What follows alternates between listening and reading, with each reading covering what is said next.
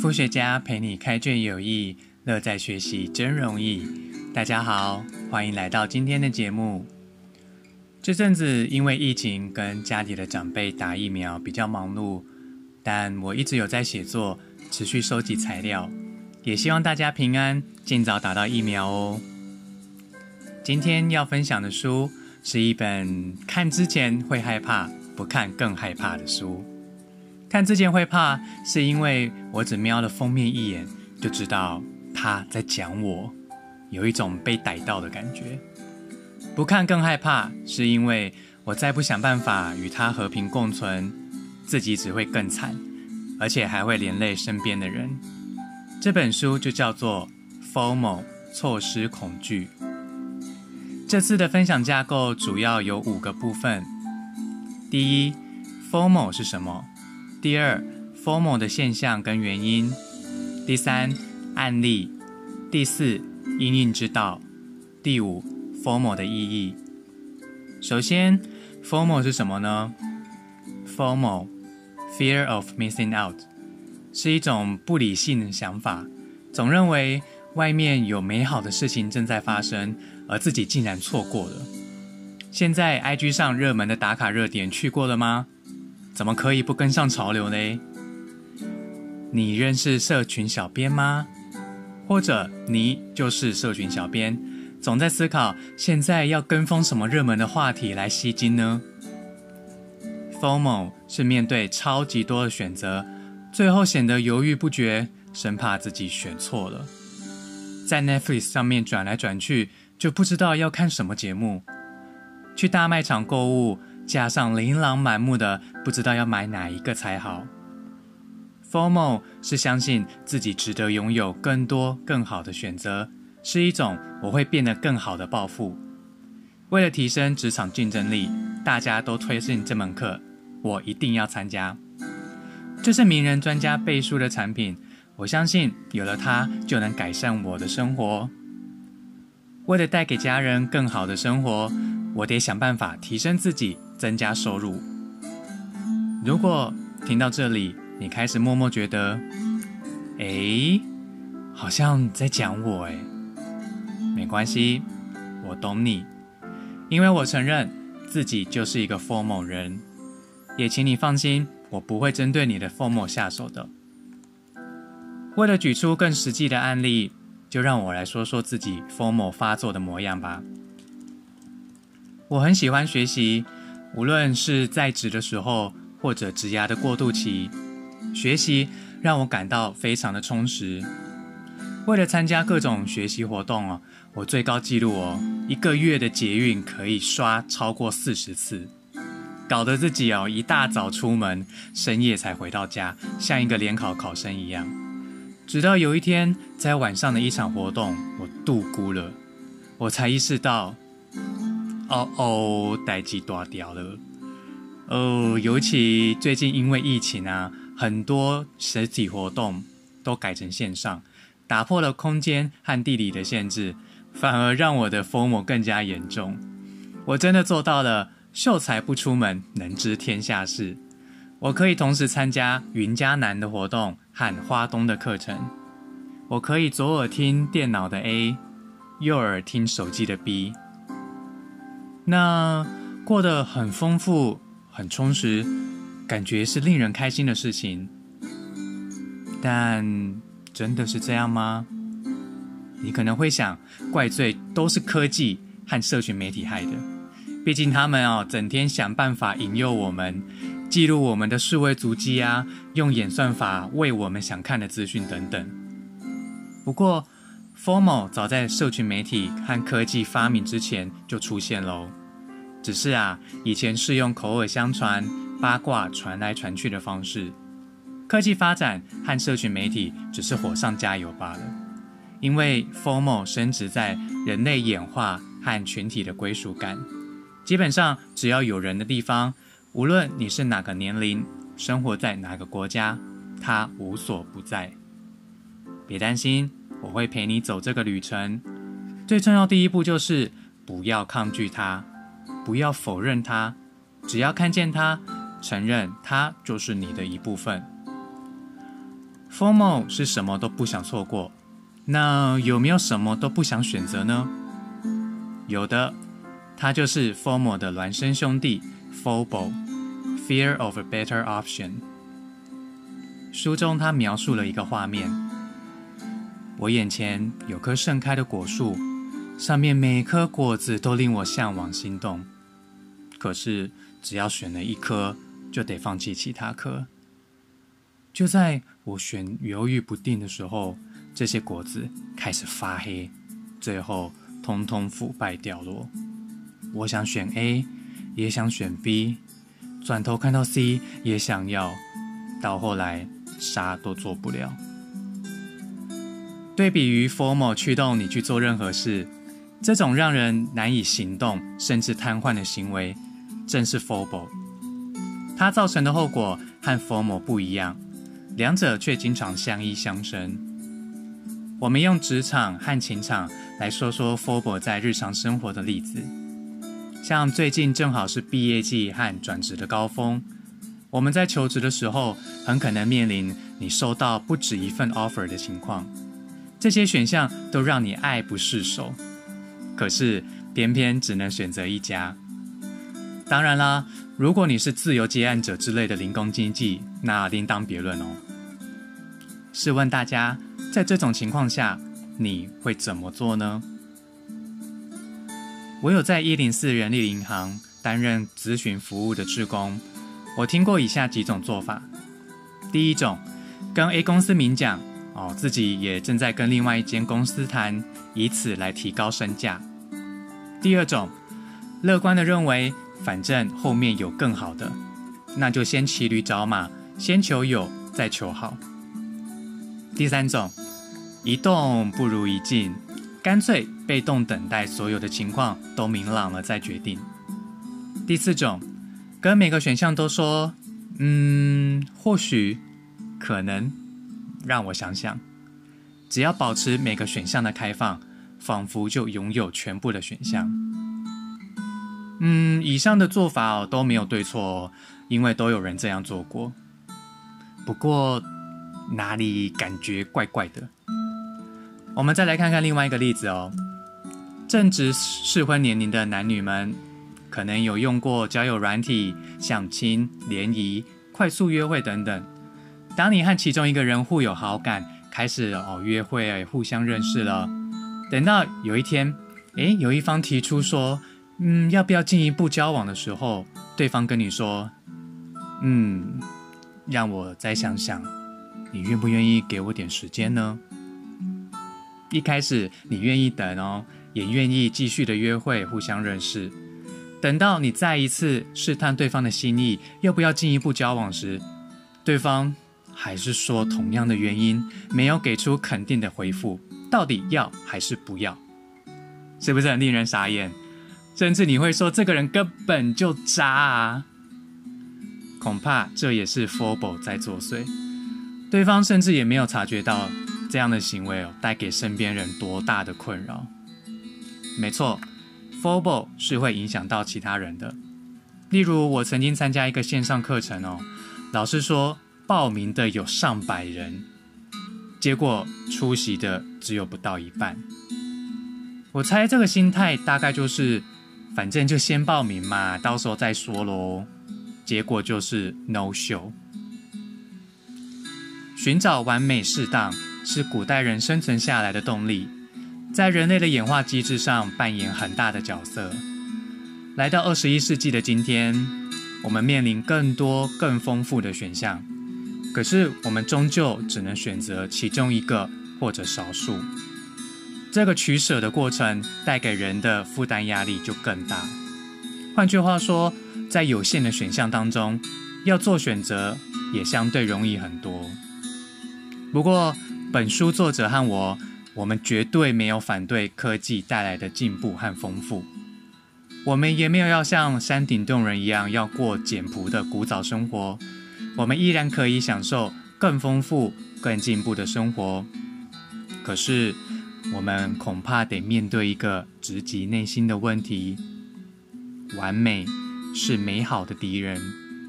同样做的选择，我们还能不能一如既往的享受辛苦之后的成果呢？小孩子才做选择，大人我全都要。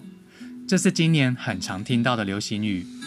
这是富裕的生活会出现的心态，无论在职场、商场、情场、生活等等，这完全没有什么问题哦。只要清楚自己想要什么，并且做出承诺和行动，得到想要的一切很简单。只要先学会接受自己不可能拥有一切。接着，我想聊聊“物以稀为贵”是场美丽的误会这件事。物以稀为贵是没错的，但发光的东西真的都是黄金吗？这边要补充一个名词，叫做稀缺性价值。其实说白话就是物以稀为贵啦，让我们认为这个东西很珍贵，要把握机会拥有。像电视购物台或者夜市叫卖哦，总会说：“诶，这是最后倒数几组哦。”两个人好，还一搭一唱的加码优惠，引诱你买单。这其实是由于资讯的不对等，让人产生美丽的误会。怎么可能全台湾就剩这三组嘛？冷静想想也知道不可能啊。可能明天或者下个礼拜又出来了，跳楼大拍卖，跳了一年都还在跳。说一个我亲身的经历哦，我曾经看到一位知名的网红。开了一堂品牌行销课，还分享了一段故事，说自己跟邀访的单位有什么样的缘分，而且还强调这是近年来首次的企划，是出于友情赞助，所以仅此一档。结果活动的日期跟另外一堂我原本也很期待的活动撞齐了。经过天人交战以后，嗯，我就屈服在。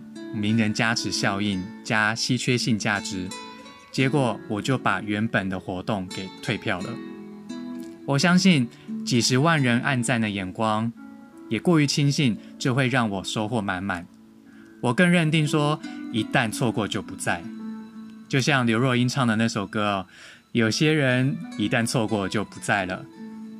可是后来居居啦，一个月之后，我又看到同一个人，同一个单位。又再开了同一个主题的活动，打得我脸颊真是啪啪作响啊！当时，嗯，我心里坦白说挺失落的。我永远也不知道，当时错过的另一个选项会不会更好。后来证实，我当初错过的这个活动，到今天我再也没看到了。不过，也是因为这个教训，让我明白。凡是发光物，并非皆黄金的道理。当我看到业界有名的老师开课哦，连你连眼睛都亮了，希望可以一睹为快。真的参加了，然后呢？可能真的挺棒的，很有收获，但也可能觉得，诶，好像也还好诶。就像你排超久的队伍去吃排队名店，后来发现。比较喜欢另外一家没什么人排的店一样。当你敬重的师长前辈和自己的价值观有出入，要承认心中高尚人士的光晕褪去了，你心仪的男神女神原来也是凡人一名。在那个当下，心里多多少少是有一点无奈的，因为我们其实都明白，这不是对方的错，这其实。而是自己的问题。书中还举了华人巴菲特爷爷的话：“成功的人和成非常成功的人之间有一个差别，那就是非常成功的人几乎每件事都拒绝。但是，正如我果断拒绝，事后被啪啪打脸一样，谁都不可能拥有所有的东西，谁都有向选择说 no 的权利，但同时也得接受。”一定会有做错决定，一定会有错过好机会的时候。尤其现在可以参考的资讯来源那么多，IG 啊、脸书、Twitter 什么的，你不想被被提醒都很难。想想前面提到的那棵果树吧，你要取一颗果实，好好品尝，好好享受呢，还是选来选去，直到果子全烂了？或者吃碗内看碗外，巴望着没吃到的那一颗会不会更好吃呢？一切都是个人选择，都是人生。不过，令人安慰的是，我们每天生活其实都要做无数个决定，通常大部分我们都处理的不错，那就继续保持下去。只要留意 formal 和 forbal 发作和怎么处理，选择真正想要而且应该做的，加勇敢错过其他的选项。其实生活可以不用这么复杂。接下来就来聊聊我很喜欢的实用步骤。第一点，三个区分风险等级的决定；第二点，三个标准检测低风险跟无风险决定。第三点，借助外力来选择。第四点，五个高风险决定的原则。首先，第一点，三个区分风险等级的决定，就是无风险、低风险和高风险决定。这边我不建议再增加更多的等级哦，不然这个分类只会越来越混乱而已。无风险决定就是无关紧要、没有标准答案，过一段时间就会忘记的小事。低风险决定通常有标准答案，需要从几个标准答案中决定一个。高风险决定呢，例如选择哪一份工作、职涯的选择、伴侣，或者要做哪一种的医疗处遇措施等等。再来第二点，三个标准检测低风险跟无风险决定。首先会在一天。一个星期后忘记自己做过这个决定吗？比如说一个礼拜后，我还会记得我今天吃什么早餐吗？再来，这个决定对自己的金钱、时间和他人会产生多少程度的影响呢？第三个，无论情况如何改变，都能坚守自己的选择吗？以上这三部分都要同时符合哦，才是无风险和低风险的定义，否则就要重新评估了。接着我们来到第三点，借助外力来选择。这边有一个很有趣的方法，叫做问手表，就是我们把选项用精简一句话聚焦在是或否，A 或 B。比如说，我午餐要吃饭或者吃面。接着你就自行决定秒针的位置和对应的选项，例如说零到三十秒选 A，三十一到六十秒选 B。那没有手表的话也没关系，用手机的时间也是可以的。再来低风险决定呢，我们平时要培养智囊团，要寻找呃值得信任而且不会带有成见，会给出客观回馈的人选。而且充充分授权他们，同样记得这个人数不要超过三个人，人多嘴杂，而且人数要奇数，好才会方便投票。确定好问题，设定好参标准参数，问出实际的意见，这样我们就可以把精力集中在大魔王的高风险决定喽。第四点，五个高风险决定的原则，第一个。精准描述问题。第二个，为问题设下五项标准。第一项，列出至少五个做这个决定的理由。第二项，金钱上、时间上、资源上能够负担吗？第三项，这些资源有没有一样好而且更实际的机会呢？第四项，有没有比这件事更重要的目标？第五项。CP 值具体来说会是什么呢？再来第三个，收集资讯，做好背景调查来消除资讯不对等的误判。近年来哦，大数据啊，资料科学、资料分析当道。面对海量的资讯，我们必须决定要从中捞出什么样的资料，如何捞出来，捞出来后又要怎么用。但是要留意陷入分析瘫痪，因为处理 f o r b a l 的最后一步就是行动，而不是分析、分析再分析。第四个，写成文字或者画图，作为日后的参考，不光只是放在心里想而已。